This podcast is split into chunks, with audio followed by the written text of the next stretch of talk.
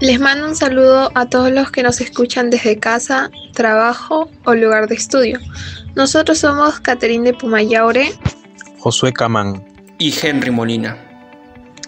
En el programa Afrontamos la pandemia desde casa. El día de hoy vamos a hablar sobre cómo podemos llevar una vida saludable en el actual contexto de pandemia, lo cual lograremos al abordar con cuatro puntos. En primer lugar, hablaremos de qué es la salud y lo que significa llevar una vida saludable. Como segundo punto tenemos cómo llevar una buena alimentación. El tercer punto en el que hablaremos de cómo podemos mejorar nuestra salud al realizar ejercicios. Y como último punto, mencionaremos las formas de llevar una buena salud emocional y mental. Hablemos de qué es la salud. La salud, según la OMS, es el estado de completo bienestar físico, mental y social, y no solamente la ausencia de afecciones o enfermedades por lo que para obtenerla necesitamos de acciones diarias que nos lo permitan.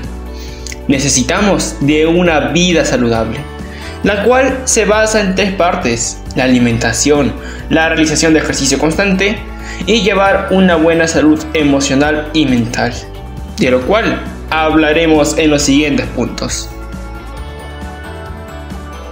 Continúo con el segundo punto, hablemos de cómo llevar una alimentación saludable.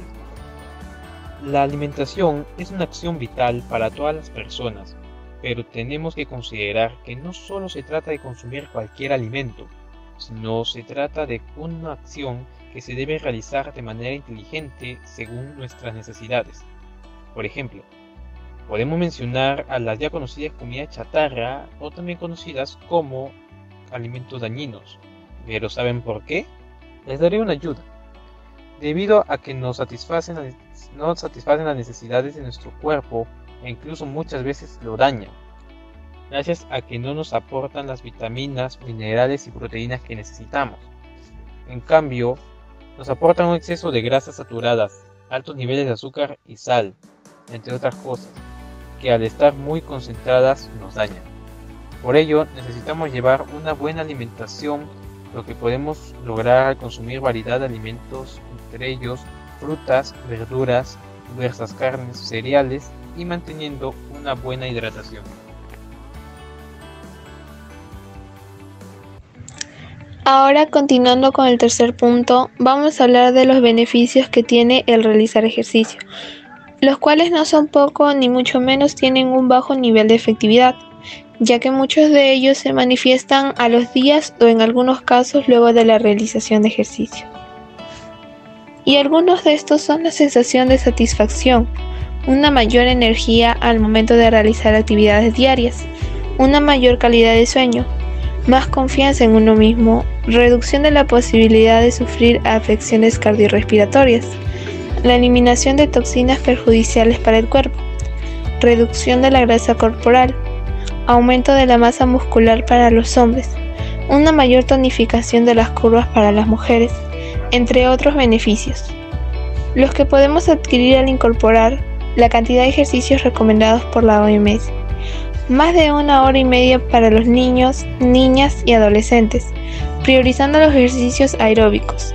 Y para los adultos, un tiempo mínimo de 45 minutos de actividades que le permitan hacer ejercicio, impulsando ejercicios aeróbicos según su edad y capacidades físicas.